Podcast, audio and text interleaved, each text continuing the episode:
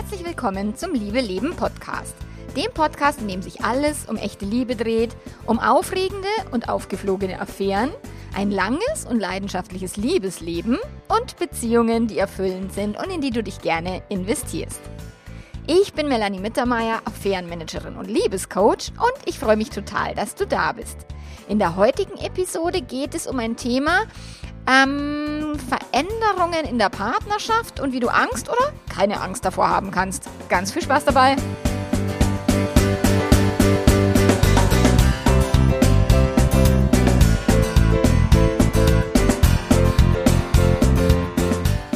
Ja, hallo, hallo zu einer neuen Folge vom Liebe Leben Podcast. Und die Folge heute, da dreht sich alles um das Thema Veränderungen oder beziehungsweise äh, ich habe einen Satz zugeschickt bekommen von einem Paar auf Joy Club. Also wer das nicht weiß, also Joy Club ist eine, also die größte Sexplattform in, im deutschsprachigen Raum, hätte ich jetzt gesagt. Also sie wollen tatsächlich auch, das ist das Ziel, sie wollen die beste oder die größte sexpositive Plattform generell werden, also auch weltweit. Und auf Joy Club gibt es über vier Millionen Mitglieder, die sich ähm, eben für Affären suchen oder irgendwelche Fetische austauschen, die in Foren sich zusammentun, irgendwelche Sauna-Treffen ähm, vereinbaren, ähm, Bisexualität. Also auf Joy Club gibt es nichts, was nicht diskutiert wird und wo du nicht Informationen dazu findest. Also wenn du dich interessierst, dich sexuell weiterzubilden oder dich sexuell auch ein Stück weit auszubilden, zu leben, dann bist du definitiv auf Joy Club ähm, gut aufgehoben. Und viele wissen es auch sicherlich nicht oder auch die, die von Joy Club sowieso noch nie was gehört haben, eh nicht. Aber dort gibt es auch meine Online-Kurse, also alle Kurse sind auf Joy Club vertreten für die Mitglieder. Ähm, die Premium-Mitglieder haben Zugriff auf alle Kurse, soweit ich weiß, und auch die kostenlosen Mitgliedschaften können sich zumindest WAPs anschauen. Also wenn du ähm, meine Kurse nicht kaufen willst, bei mir, was aber tatsächlich für mich die bessere Idee natürlich ist, und gerade in der aktuellen Aktion, in der Frühlingsaktion bis Sonntag noch, eben bis zum 7. Mai, gibt es die Kurse eben zu ganz, ganz, ganz ganz günstigen Preisen und dann kannst du sie dort kaufen. Aber wenn du eben auf Joy Club bist, wenn du dort ein Profil hast, dann kannst du meine Kurse auch dort ähm, durcharbeiten. Und deswegen bin ich auch immer mal wieder im Kontakt. Ich bin jetzt keine aktive Joy Club äh, Nutzerin, jetzt für mich privat gar nicht, aber halt beruflich ein Stück weit. Ähm, und ich werde im September wieder in der Joy Club Zentrale sein in, in Leipzig. Da freue ich mich auch schon sehr, weil die doch schon viel auch tun für ihre Sex-Educatoren. Und ich habe dort auch zwei Live-Seminare schon gegeben und werde vielleicht auch dort noch öfter mal live auftreten. Genau, und dieses Paar hat mir halt geschrieben, dass sie halt cool finden, was ich mache und dass meine Arbeit so hilfreich ist und ihnen auch gut tut und so und haben mir einen, ein Zitat geschickt, also das ist, also das Zitat ist, verrückt ist, wer immer wieder das Gleiche tut und ein anderes Ergebnis erwartet. Es gibt das Zitat auch noch in anderer Form im Internet. Da ist ähm, die Definition von Wahnsinn, ist ähm, immer das Gleiche zu tun oder immer und immer wieder das Gleiche zu tun und etwas anderes und andere Ergebnisse eben erwa zu erwarten. Und das Zitat wird dem Albert Einstein zugeschrieben. Es gibt aber allerdings keinerlei Hinweise, dass er das wirklich gesagt hat. Also auch das ist ähm, fragwürdig, aber dieses Zitat ist ganz cool. Und ich habe nicht rausfinden können, von wem es wirklich ist. Es gibt noch eine amerikanische Schriftstellerin, die dieses Zitat benutzt hat. Ähm, aber letzten Endes, wenn man mal drüber nachdenkt, dieses die Definition von von Wahnsinn oder irgendwie äh, deppert ist halt der, der irgendwie das Gleiche macht und dann denkt, es kommt was anderes dabei raus. Ich meine, das ist wie, keine Ahnung, wenn du immer Gänseblümchen ansäst oder Tulpen und du erhoffst dir, dass dann Rosen wachsen oder so. Also Sinn macht der Spruch ja schon, äh, wurscht von wem das er ist. So, und äh, dazu möchte ich jetzt diese Podcast-Folge machen oder diesem Zitat diese Podcast-Folge widmen, weil es geht um das Thema Veränderung und Veränderung in der Partnerschaft vor allen Dingen in Langzeitpartnerschaften ist ja immer so ein äh, äh, tricky Thema. So, ich habe hier öfter mal Kunden, Kundinnen, die sagen, boah, so habe ich ihn nicht geheiratet, ich will wieder, dass der so ist, wie er früher war. Oder meine Frau, die hat seit der Geburt irgendwie zugenommen, ich will, dass sie wieder so eine Figur hat wie vor zehn Jahren. Also ich habe schon alle möglichen Sachen erlebt in langen Beziehungen, wo die Menschen sich gewünscht hätten, dass der Partner oder die Partnerin am, am Hochzeitstag einkonserviert worden wäre und und sich dann nie wieder verändert. Weder optisch, noch persönlich, noch innerlich, noch äußerlich. So, und es ist halt bei vielen Paaren, die jetzt schon viele Jahre in einer Beziehung sind, vielleicht sogar mit der Jugendliebe, so sind vermutlich hat die meisten von uns oder eigentlich wir alle, wenn wir jetzt mal ehrlich sind, wir alle sind recht naiv in dieses Beziehungsleben gestartet und ähm, haben äh, sicherlich, also die, die Bildung, die wir hatten über Beziehungen, war erstmal das Elternhaus. Da haben wir aber nicht wirklich das alles hinterfragt oder genau hingeschaut, sondern wir, viele denken vielleicht, oh, na, so wie meine Eltern will ich nie werden oder die Beziehung von meinen Eltern will ich nie führen. Aber dazu gibt es ja schon eine eigene Podcast-Folge. Ähm, aber tatsächlich ist, also Bildung in Beziehungsdingen ist tatsächlich Kleinkindzeit ähm, oder Kinderzeit, in der wir eben mit unseren Eltern zusammen gewohnt haben oder anderen Erziehungspersonen. Und Bildung in Beziehungsthemen passiert auch ganz viel auf der Kinoleinwand oder in Märchen. Also Disney, Hollywood, äh, die Gebrüder Grimm, alter Schwede, haben die ein, ein krasses, ich meine, klar, für die damalige Zeit haben die ein krasses Bild, auch ein krasses Frauenbild gezeichnet. Und es wird ja heutzutage auch feministisch so ein Stück weit in Frage gestellt, ob die Märchen von den Gebrüdern Grimm, ob man die heutzutage noch seinen Kindern erzählen sollte, ja oder nein. Meine Tochter hat dazu in der Schule erst kürzlich ein Referat gehalten und eben auch die Kritik dazu angebracht dass das äh, Frauenbild Schneewittchen und, und äh, Aschenbrödel und keine Ahnung jetzt nicht unbedingt mehr zeitgemäß ist. So, und das ist halt das, das ist das, wie Menschen aufwachsen und dann in Beziehungen gehen in Teenager-Tagen. So. Und dann beginnt das Ganze erstmal mit einer großen Portion First Trust oder wie ich es nenne, Pseudo-Vertrauen. Und den Begriff First Trust, den habe ich von der Esther Perel gelernt. Und also nachdem ich Pseudo-Vertrauen immer verwendet habe, fand ich den mit dem First First Trust noch ein bisschen cooler. Also erstes Vertrauen, dieses, das ist das erste Vertrauen, was wir haben, ähm, wenn wir in Beziehungen gehen. Und Esther Perel hat ja weltweit dazu geforscht zum Thema Fremdgehen und ist für mich eine der wirklich herausragendsten oder die herausragendste Paartherapeutin auf diesem Planeten. Und sie hat halt diesen Begriff First Trust, definiert sie eben so, das ist dieses erste Vertrauen, Pseudo-Vertrauen, dieses, oh, ich gehe in, in die Beziehung mit der Erwartung, naja, wir beide sind so was Besonderes. Wir werden uns niemals irgendwie verletzen oder nie eine Krise haben. Oder unsere Liebe ist so außergewöhnlich, also wie, wie Bella und keine Ahnung, wie der Vampir-Typ heißt. Ähm, wir werden uns niemals betrügen und wir lieben uns wahnsinnig und abgöttisch und so. Und Affären und Krisen passieren immer nur den anderen, vielleicht irgendwelchen komischen Hollywood-Schauspielern, aber uns doch nicht. Ähm, ich vertraue darauf, dass du nie was Blödes tust dass du mir immer sagst, was du denkst, was du fühlst, wo du bist und mit wem du was machst. Ich vertraue darauf, dass wir von jetzt an für immer happily ever after sind oder after ever oder wie auch immer und dass wir immer glücklich miteinander sein werden etc. etc. Das sind halt alles die Sprüche, die mir auch auf Social Media, gerade auf Instagram und gerade von sehr jungen ähm, Frauen immer und immer wieder über den Weg laufen und die das dann immer und immer wieder auch glauben, dass das wirklich so ist. Oder Ach, wenn ein Partner sich nicht äh, voll für dich entscheidet, dann musst du ihn, dich, ihn verlassen und sei dir das wert, dass, dass du nicht eine Option bist, sondern du willst die Hauptperson sein. Und ja, macht Sinn und über Monate würde ich es auch nicht hinnehmen. Aber wenn jetzt der Partner sich mal fremd verliebt in einer langen Beziehung und es ist Kind und Haus und Hamster und Hof irgendwie am Start, so dann würde ich vielleicht jetzt nicht bei den ersten Anzeichen, dass er irgendwie eine andere Frau irgendwie anschmachtet oder auch mit der irgendwie sexuelle Tätigkeiten vollzogen hat oder sie mit einem anderen Mann, ähm, nicht sofort die Beziehung in die Tonne hauen, nur weil es eben gegen dieses, oh, wir zwei, zwischen uns passt kein Blatt, eben irgendwie entgegengesetzt ist. Weil weil Menschen verlieben sich in andere Menschen, auch wenn sie in langen Beziehungen sind. Ich meine, wenn du meinen Podcast schon länger hörst, dann sollte dir das auch mittlerweile durchaus klar sein, dass es nichts Komisches ist oder nichts Verwerfliches oder sowas, sondern dass es ganz normales Gehirn, äh, ganz normale Gehirnfunktionen sind, sich in andere Menschen verlieben zu können und auch mit anderen Menschen Sex haben zu wollen.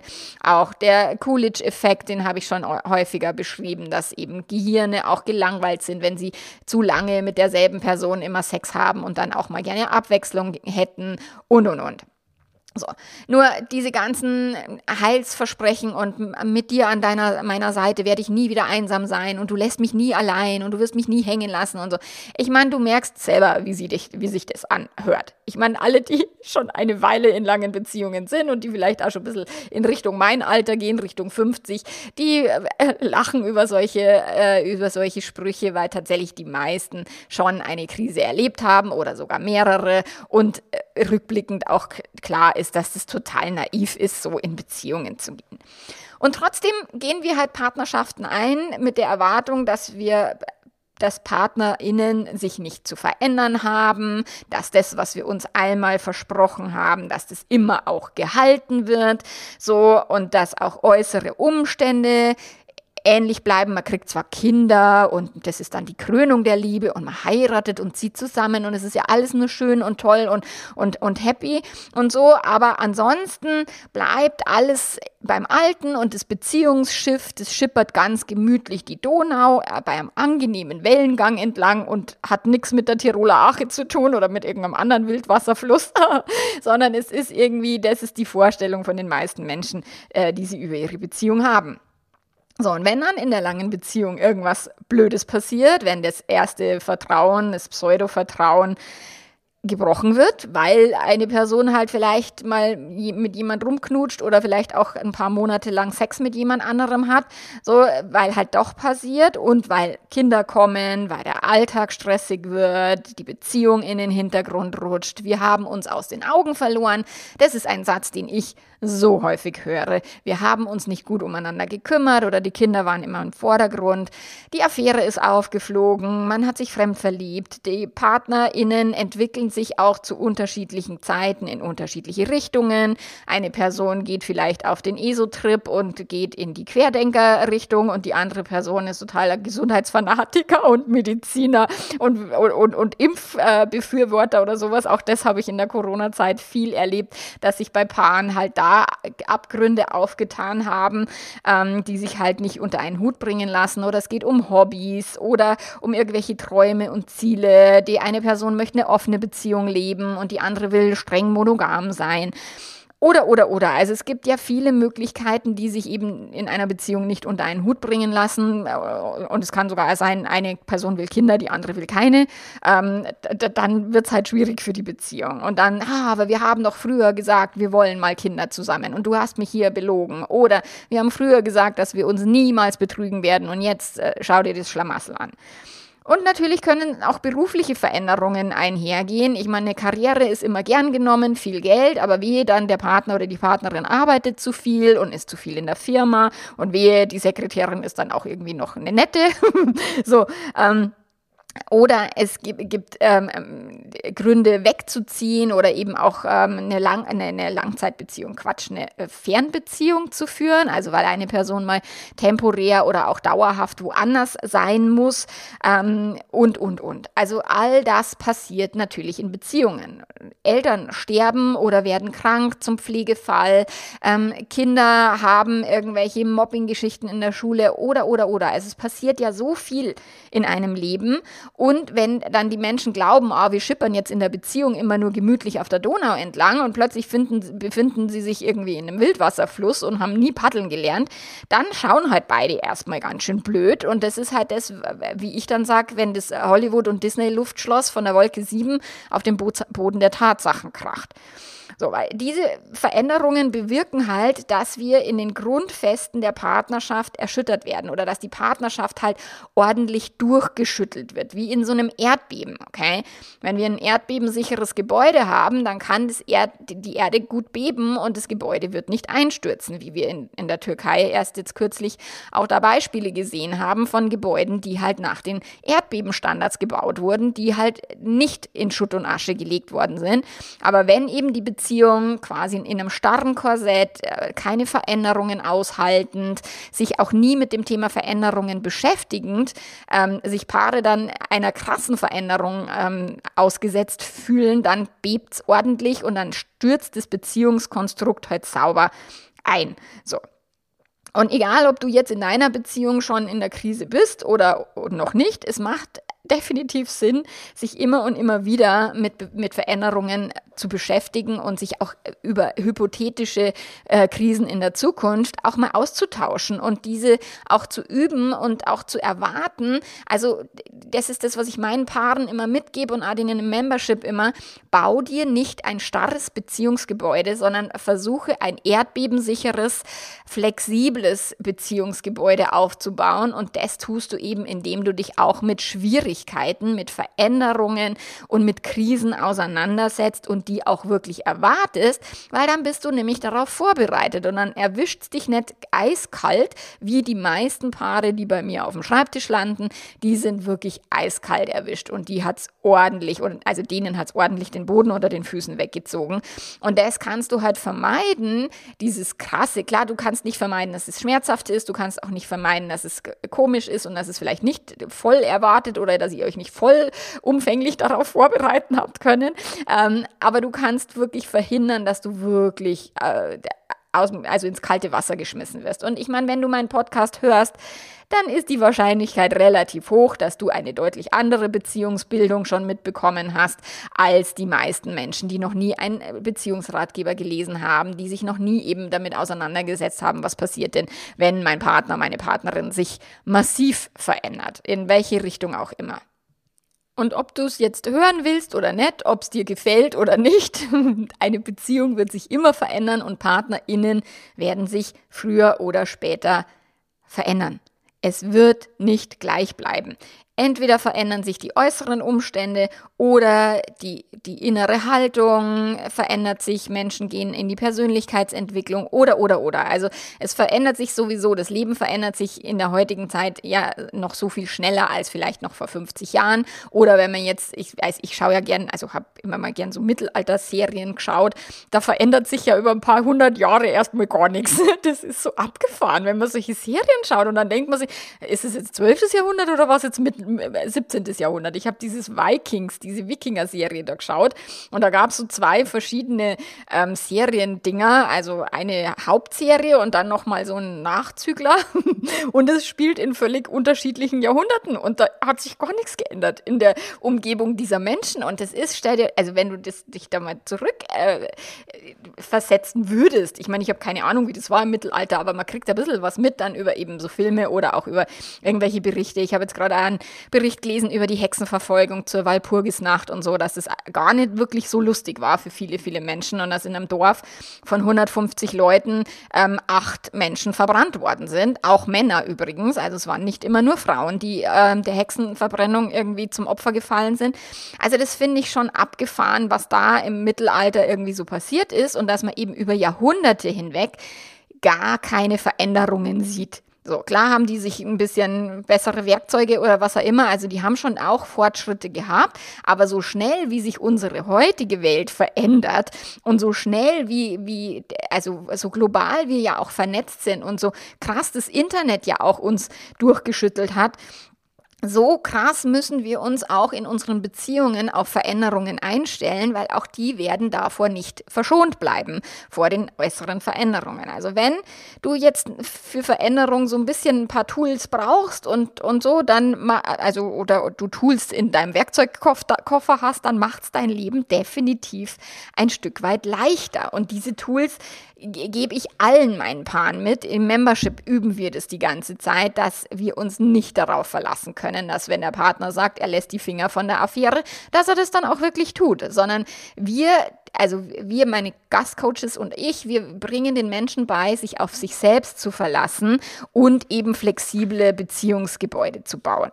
So, und wichtig ist erstmal, um das zu verstehen, warum uns Veränderungen halt so schwer fallen oder der Umgang mit Veränderungen, weil unser Gehirn darauf ausgelegt ist, uns am Leben zu erhalten.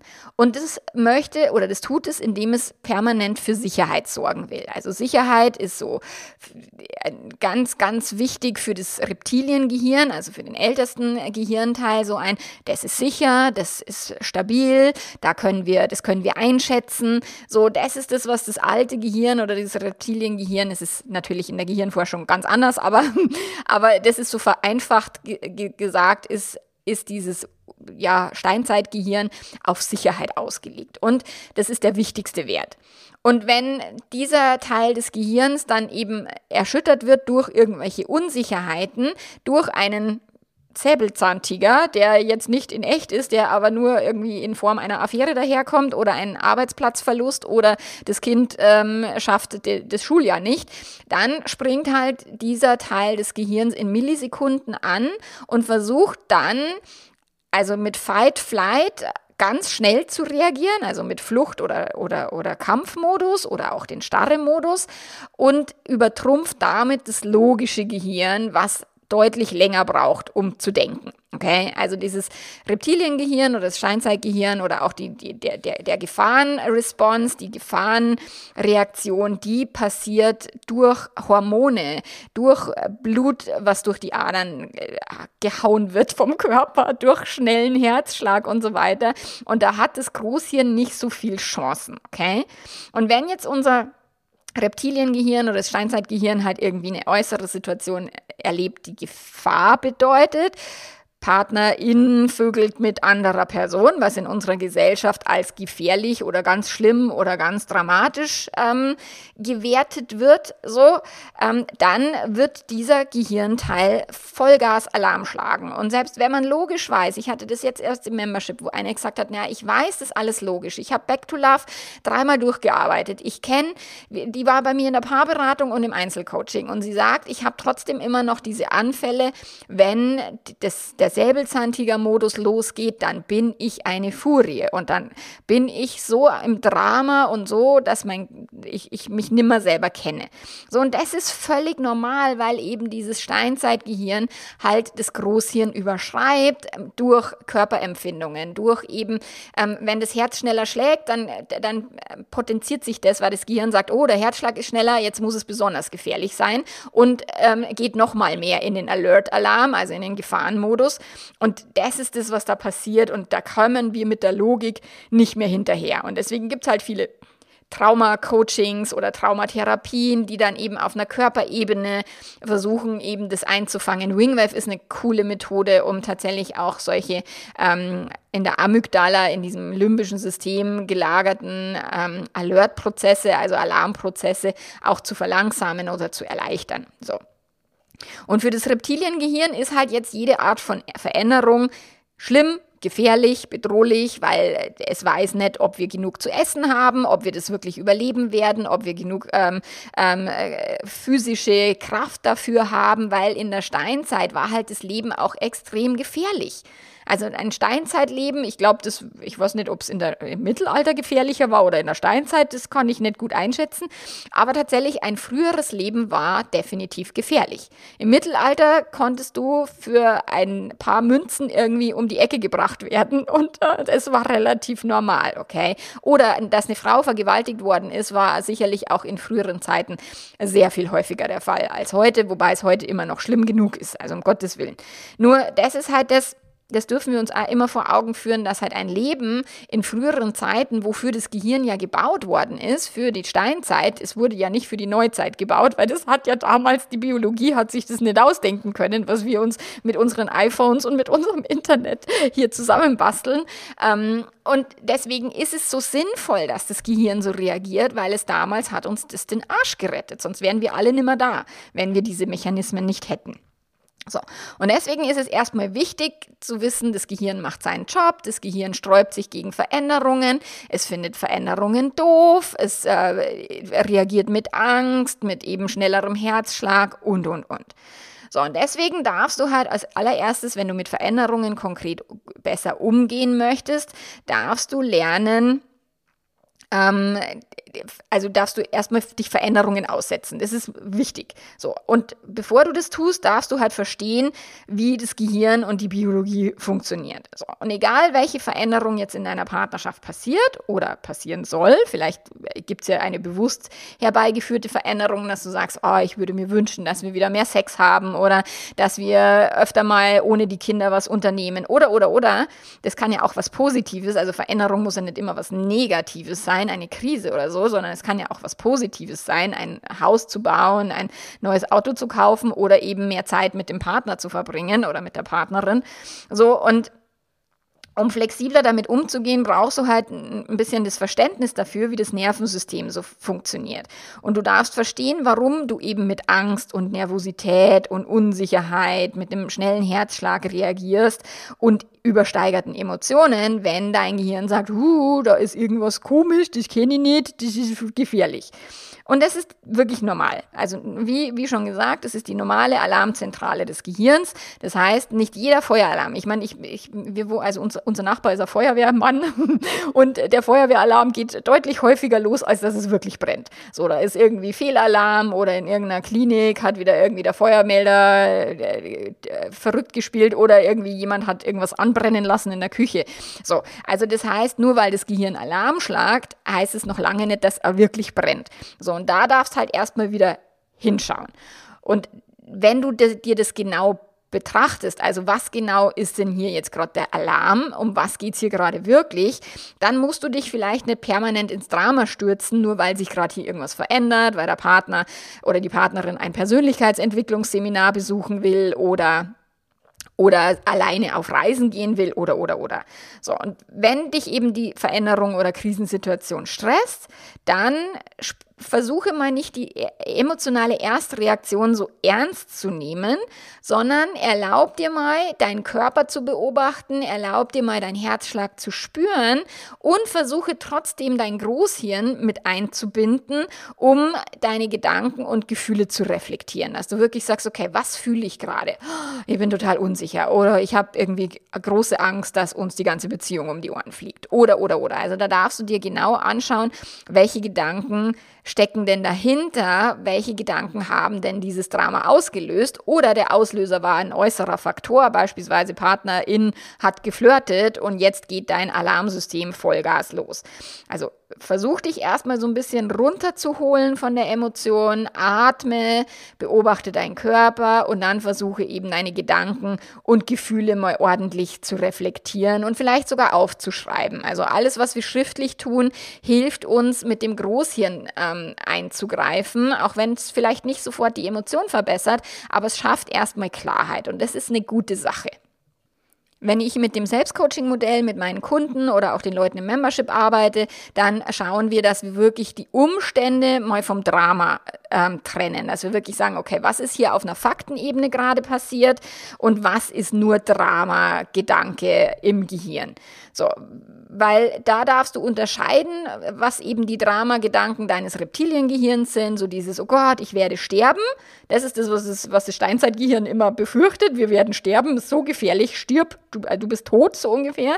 Und was ist die aktuelle Situation, der äußere Umstand? Also was ist nur die Tatsache, der Fakt und wie lebensbedrohlich ist es wirklich? Also wenn du jetzt nicht gerade entführt oder vergewaltigt oder irgendwie bedroht wirst mit einem Messer, dann ist die Sterbegefahr oder die Gefahr wirklich daran zugrunde zu gehen, relativ unwahrscheinlich, okay? Und das willst du deinem Gehirn jetzt erstmal beibringen, dass es hier nicht um Todesgefahr geht, okay? Auch nicht, wenn der Partner oder die Partnerin fremdgevögelt hat. Du wirst nicht sterben. Ich habe ich hab noch keine toten Leute hier bei mir auf, im Coaching gehabt, die daran gestorben sind.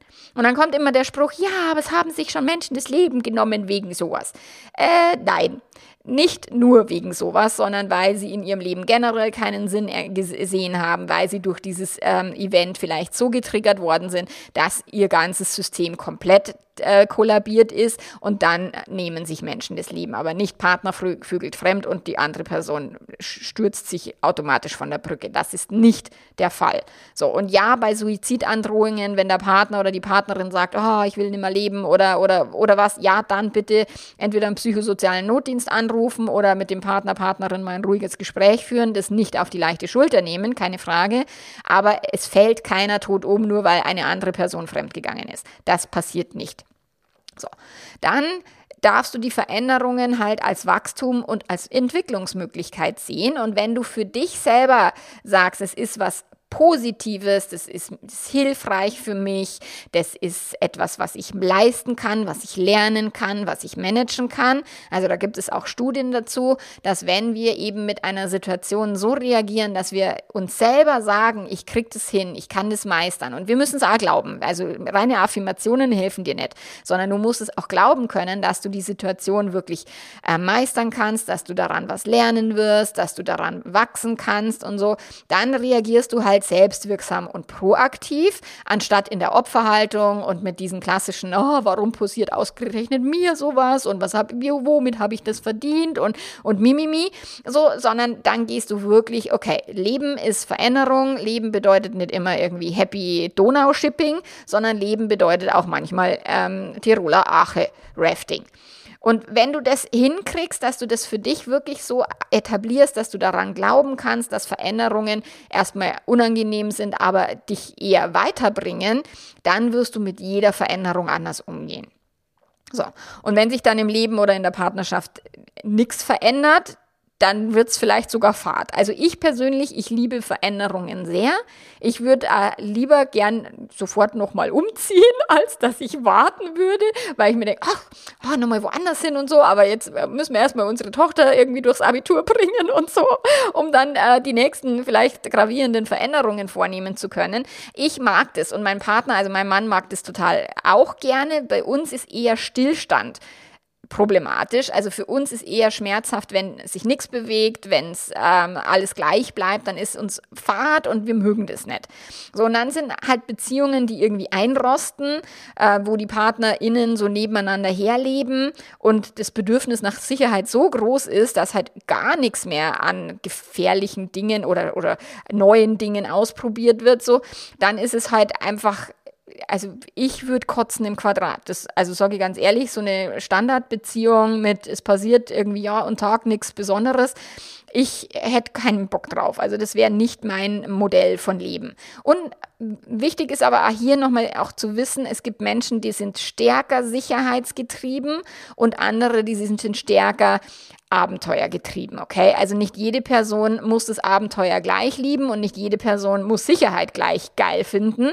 Ähm, wenn jetzt sich ein sicherheitsgetriebener Mensch mit einer, mit einer Abenteuerperson zusammentut, wird es ein bisschen anspruchsvoll, weil die beiden müssen sich halt irgendwo ähm, einigen oder einen Konsens finden bei uns beiden ist es jetzt relativ gechillt, weil wir beide gerne aufs Abenteuer gehen. Und ich muss jetzt nicht so körperliche Abenteuer haben. Das ist für meinen Mann jetzt nur viel, viel wichtiger. Jetzt, der geht im Winter irgendwie Bergsteigen in Südamerika und das ist nochmal ein krasses Abenteuer und da freut der sich schon wahnsinnig drauf. Das wäre jetzt nicht so meine Art von Abenteuer, aber ich, ich mag schon gern, wenn sich was verändert. So.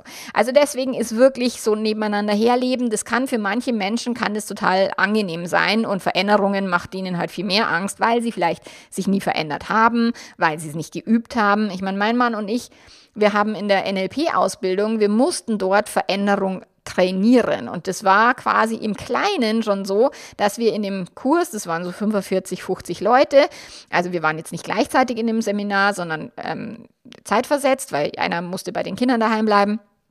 Und im, im, Seminar musste sich jeder Teilnehmer nach jeder Pause auf einen anderen Platz setzen. Und tatsächlich hat diese äh, Seminarleiterin, die hat sich das alles gemerkt, wer ist wann wo gesessen. Und die wusste noch, ah, letzte Woche bist aber du genau da schon gesessen, jetzt setze ich sofort um. also die war da, die hat ein krasses Gedächtnis gehabt. Und so mussten wir im Kleinen quasi in dem Kurs haben wir trainiert, uns immer wieder zu verändern. Und es gab eben manche Menschen, beispielsweise hatte ich eine Asiatin bei mir im Seminar, die hat sich immer an den gleichen Platz gesetzt. Oder immer halt an außen. Also die saß nie innen irgendwo zwischen den Menschen, sondern entweder ganz außen oder in, in der Mitte beim Mittelgang und so. Und dann kam im Laufe des Seminars kam raus, dass es halt bei den Asiaten ähm, ganz stark verankert ist, andere Menschen nicht so, ähm, ähm, denen nicht Umstände bereiten zu wollen. Also wenn sie in der Mitte sitzt und sie müsste aufs Klo, dann müsste sie ja sagen, hey, lass du mich bitte aufstehen. Und es war für die so eine Katastrophe, dass sie sich nie in dem ganzen Seminar nicht einmal in die Mitte gesetzt hat. Also auch das ist echt abgefahren und spannend, wenn man solche ähm, Prozesse beobachtet, wie Menschen mit Veränderung umgehen und warum. Also krasser Scheiß. Da habe ich echt sehr, sehr, sehr viel äh, gelernt in diesen Seminaren. So, und klar sind jetzt Krisen und große Lebensveränderungen nicht so angenehm, wie man setzt sich auf einen anderen Platz nach der Pause. ich meine, wir setzen uns in der Familie auch. Wir versuchen uns immer an andere Plätze beim Essen zu setzen. Ich bin eher so der, die Person, die sagt, ich will immer am selben Platz sitzen. Das sind meine Taschentücher und da passt es mir alles. Aber meine Familie sagt, hm, nein, nein, das machen wir nicht. Und ähm, klar sind jetzt größere Veränderungen und Krisen nicht so angenehm oder halt deutlich schlimmer oder schwieriger oder emotional anspruchsvoller.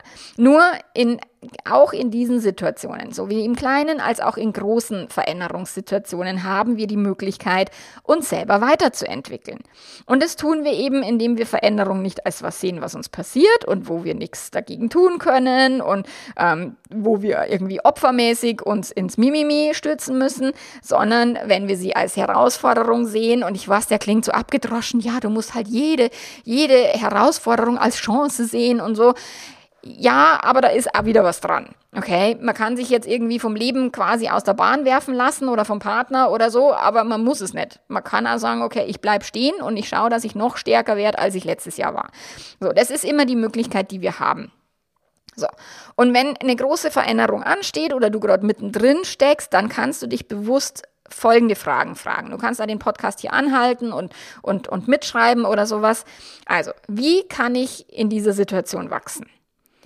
Was lerne ich Neues durch diese Situation? Welche Qualitäten, Fähigkeiten oder Skills kann ich dadurch verbessern, weiterentwickeln oder neu etablieren in meinem Nervensystem oder auch in meinem Gehirn? So, wie kann sich meine Persönlichkeit verändern? Kann ich resilienter werden? Kann ich kreativer werden? Flexibler? Selbstbestimmter? Oder, oder, oder. Also auch das bietet, eine Veränderung bietet die Möglichkeit dazu, sich eben kreativere Lösungen einfallen zu lassen, als wenn man das nicht braucht, weil alles äh, Donau gemütlich dahin schippt. Okay? So, und dann, was kann ich über mich selbst lernen? Welche Themen habe ich vielleicht bisher vermieden? Was möchte ich mir gern vielleicht nochmal anschauen in meinem System? Und ich mag immer den Spruch, ah, und wofür könnte das hier jetzt einen Sinn machen? Okay? Und ich weiß, ah, das klingt wieder so nach äh, toxischer Positivität. Alles hat einen Sinn und auch wenn das Kind stirbt, ist alles sinnvoll. Und ich mag den nicht aus der toxischen Positivitätsbrille heraus oder aus der ESO-Brille von wegen only positive vibes und so, sondern auch zu sagen, ja, auch der Tod eines Menschen kann einem sehr, sehr viel beibringen. Und mein kleiner Bruder ist gestorben und es ist keine lustige Situation für eine Familie, da gar keine Frage. Und ich wünsche mir sowas definitiv nicht. Ähm, nur auch mir hat es gelehrt, zum Beispiel mit Kindern arbeiten zu können, die einen Elternteil verloren haben oder mit ähm, PartnerInnen zu arbeiten, wo der Partner verstorben ist. Ich habe da keine Berührungsängste, weil ich mich mit dem Tod auseinandersetzen musste, relativ früh in meinem Leben. So, und dann kannst du dich auch fragen, wie kann die Partnerschaft daran wachsen? Also wie kann unsere Beziehung davon profitieren, dass jetzt hier was sich verändert? Das ist auch, was ich all meinen Affärenpaaren mitgebe. So dieses, die, die die Affäre gut überstehen, die eine Fremdliebe oder auch die Beziehung öffnen und das gut überstehen, denen gebe ich immer mit, dass sie drauf schauen, was ist denn das Positive daran? Also was hat es ihnen gebracht? Was hat es ihrer Beziehung gebracht? Die wurde lebendiger, sie wurde ehrlicher, sie wurde tiefer und ähm, sie, sie wurde auch ja, achtsamer. Das ist das, was die meisten Menschen dann tun nach einer Affäre, sind sie passen sie besser aufeinander auf und auf die Beziehung. Also die, die Frage, wie kann meine Beziehung, unsere Beziehung davon profitieren, daran wachsen, sich verbessern, ist eine wirklich gute Frage. So, dann auch, welche Chance bringt die Veränderung mit? Keine Ahnung, eine Person muss umziehen und alle müssen vielleicht mit und die Kinder auch und, und Drama und oh Gott, Schulwechsel und schlimm, schlimm, schlimm. Aber tatsächlich kann auch so eine Situation, so schmerzhaft sie auch ist für alle Beteiligten, kann auch tatsächlich helfen, dass sich Menschen eben flexibler, also ihr ihre, also lernen ihr Gehirn flexibler einzusetzen, dass sie eben generell für Veränderungen offener werden und, und, und. So, dann kannst du dich fragen, auch auf welche Weise können wir uns neu wahrnehmen und mehr übereinander lernen. Weil auch das ist etwas, was ich so oft beobachte, dass die Menschen glauben, sie wüssten alles über den Partner, über die Partnerin, sie kennen sich in- und auswendig, es gibt nichts mehr Neues zu entdecken und wie es ist was Neues, dann finden sie es doof. So, aber tatsächlich kann etwas Neues in einer Partnerschaft zu entdecken oder auch über sich selber. Ich meine, ich entdecke manchmal Seiten an mir, wo ich mir denke, alter Schwede, wo kommt denn das jetzt her? wo ich mir denke, what? Ob ich habe ich noch nicht so mit, damit gerechnet. Und das ist völlig normal, weil wir auch Menschen, wir können uns selber nicht in- und auswendig kennen und wir werden ein ganzes Leben lang immer wieder neue Dinge über uns selber lernen und über neue Menschen in Kontakt zu neuen Menschen lernen wir auch über uns selber wieder Neues. Und wenn das jetzt eine Affäre, eine Fremdliebe ist, dann heißt es nicht, dass man sofort mit der durchbrennen muss, sondern es kann einfach sein, dass du etwas über dich selber lernst, was dir dienlich sein kann. Also auch das muss nicht immer das Riesendrama sein, sich zu verlieben in jemand anders und, oh Gott, jetzt muss ich irgendwie alles hinschmeißen. Nein, sondern es äh, kann einfach nur ein Hinweis vom, vom Leben sein. Schau mal genauer hin und lerne was über dich. So, also ich habe jetzt ähm, den ersten Punkt, also verstehe dein Gehirn und deine Biologie, um mit Veränderungen um, umzugehen. Dann schau die Veränderung tatsächlich als Wachstum und als Entwicklungsmöglichkeit und auch wirklich als Fitnessstudio quasi, wo du den Muskel, den Veränderungsmuskel wieder trainierst. So, du wirst stärker werden, wenn du das öfter tust. Und dann führe Veränderungen bewusst und selbstbestimmt herbei. Also warte nicht immer nur, bis das Leben irgendwie dir irgendwelchen Prügel hinschmeißt oder der Partner, die Partnerin irgendwas Blödes tut oder so, sondern, und, und hier sind wir wieder bei dem Ausgangszitat oder bei dem, bei dem Satz, den mir das Pärchen auf Joy Club geschrieben hat.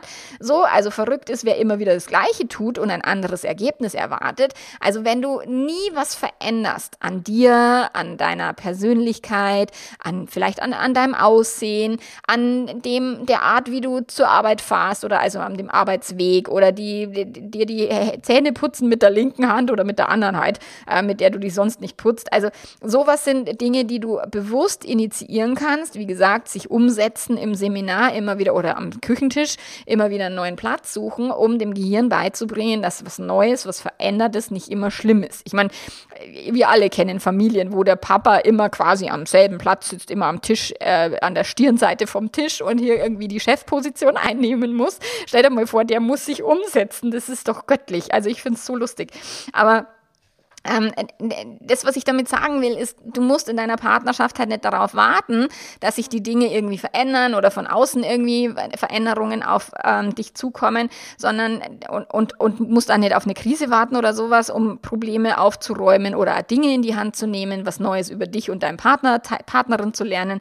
So, du kannst es tatsächlich auch aus dir selber heraus, aus einer intrinsischen Motivation heraus, damit anfangen, Dinge zu verändern und neue Ergebnisse herbeizuführen. Und ich meine, das ist, ich habe, ich schmeiß mich da immer weg. Ich treffe mich immer mal wieder mit einem ganz, ganz lieben Kundenpärchen auf einen Kaffee. Ähm, und die haben damals nach dem Coaching haben die sich ein Joy-Profil angelegt auf Joy Club. Und das war eben, wo ich gesagt habe, das könntet ihr machen und dann könnt ihr euch auf Joy Club ein Profil machen und so. Und dann haben die das gemacht, mutig wie die waren. Und sie erzählen halt immer, wenn wir uns treffen, dass es halt wirklich göttlich ist. Also sie haben den Sex ihres Lebens. Es ist wirklich so cool, was sie erfahren und an neuen Sachen. Es ist immer, immer mal wieder auch schwierig und herausfordernd, keine Frage. Aber die berichten dann immer mit strahlenden Augen oder dann waren sie auf dem Tantra-Seminar und, und, und. So, und ich merke da, dass ich mir selber dann immer wieder denke, ah, ein bisschen mehr machen wäre schon cool. Ähm, ich bin da manchmal zu faul, zu feige auch, um mich auf Joy Club da ordentlich mal vielleicht umzuschauen. Aber die sagen dann jedes Mal wieder, also was du, Melanie, uns hat da mal jemand einen guten Tipp gegeben. und dann äh, stupsen sie mich immer mit, mit einer, meiner eigenen Nase auf meine eigenen Schisserqualitäten. Und das finde ich immer sehr lustig. Aber das ist eben das, was Menschen auf Joy Club halt auszeichnet oder viele, auch nicht alle, aber viele, die sagen, ich nehme die Sexualität bewusst in, der Hand, in die Hand, ich mache bewusst etwas anderes, ich treffe mich vielleicht mal mit einem anderen Pärchen oder wir holen uns jemanden zu einem Dreier dazu oder sowas. Das ist halt das, was was jetzt auf, auf Joy Club passiert und was man da tun kann, eben sich auf, auf Plattformen anmelden. Wenn ein Partner, eine Partnerin eine Affäre hat, sage ich zu der anderen Person, Mai, du kannst dir ja eine Liebelei suchen. Und das ist auch ganz viel aus der Komfortzone raus, dass die Menschen sagen, oh Gott, ich muss mich auf einer Plattform anmelden. Oh Gott, ich will das ja gar nicht. Ähm, und es ist tatsächlich sehr hilfreich, wenn sie es wirklich tun. Und es nicht aus Rachegründen, sondern tatsächlich aus Gründen der Selbstwirksamkeit und eben der Flexibilität.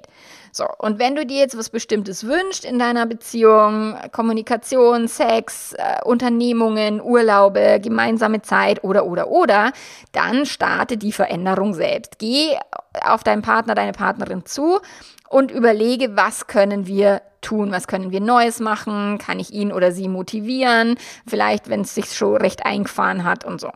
Und ganz viele Menschen investieren halt ganz äh, selbstverständlich in ein neues Auto oder in ein Haus oder sowas, aber halt am wenigsten in ihre Beziehung. Also sich da mal ein Seminar zu gönnen, auf ein Tantra-Seminar zu gehen oder mal einen Swingerclub-Besuch. Und der muss ja nicht, da muss ja nichts passieren, sondern sich das einfach nur mal anschauen oder auf eine, eine Fetischparty oder sowas. Das haben wir alles gemacht. Das ist jetzt nichts, was wir quasi in unseren Alltag eingebaut haben und das regelmäßig machen.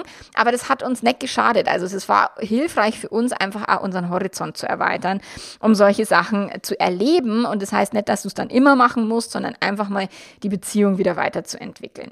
Und wenn du eben deine Langzeitbeziehung abwechslungsreich haben willst, lebendiger haben willst, erfüllter haben willst, dann darfst du halt tatsächlich mit Veränderungen arbeiten. Und zwar aus dem einfachen Grund, dass das Gehirn Dopamin ausschüttet, wenn etwas Unerwartetes passiert. Deswegen sind Überraschungen so cool in Beziehungen.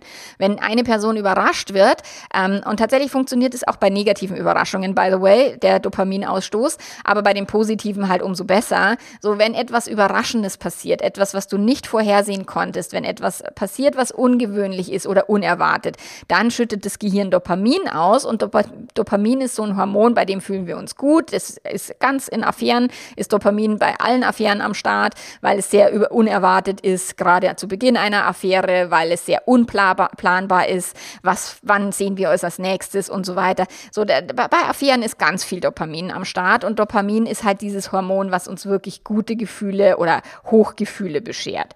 So, und wenn du dich eben bewusst mit dir, deiner inneren Welt auseinandersetzt, dich mit deinen Gedanken, deinen Gefühlen, deiner Partnerschaft, so, wenn du dich auch mit der anderen Person auseinandersetzt, über vielleicht heikle Dinge mal sprichst, über sexuelle Fantasien oder auch mal den Wunsch, mit jemand anders vögeln zu wollen, so, dann wird es spannend, dann ist es unerwartet, dann schüttet das Gehirn Dopamin aus und damit ist die Beziehung dann lebendiger und intensiver. So. Und wenn ihr gerne nebeneinander herlebt, alles schick, alles fein, dann würde es mich wundern, warum du auf meinem Podcast gelandet bist, vielleicht zufällig oder so. Und wenn du bis hierher gehört hast, dann äh? Also ich würde ich jetzt nicht vermuten, aber das ist schon mal eine gute Idee. Und wenn du tiefer gehen willst, dann komm total gerne ins Membership oder auch in die Paarberatung. Klar, wenn ihr einen Scherbenhaufen habt, dann würde ich definitiv sowieso immer Paarberatung empfehlen und das nicht alleine aufräumen. Habe ich genauso gemacht in meiner Beziehung. Ich äh, empfehle das immer einen Profi dazu zu holen, eben eine Außensicht. Aber was auch immer, wenn ich dich irgendwie in irgendeiner Form unterstützen kann, dann schreib mir gerne, wenn du auch nicht sicher bist, was, was ähm, du brauchst. Und du kannst eben noch bis Sonntag jetzt die äh, Aktion nutzen für all meine Online-Kurse zum mega coolen Frühlingspreis. So, wir hören uns nächste Woche wieder. Bis dann, mach's gut. Pfiat, ciao, ciao.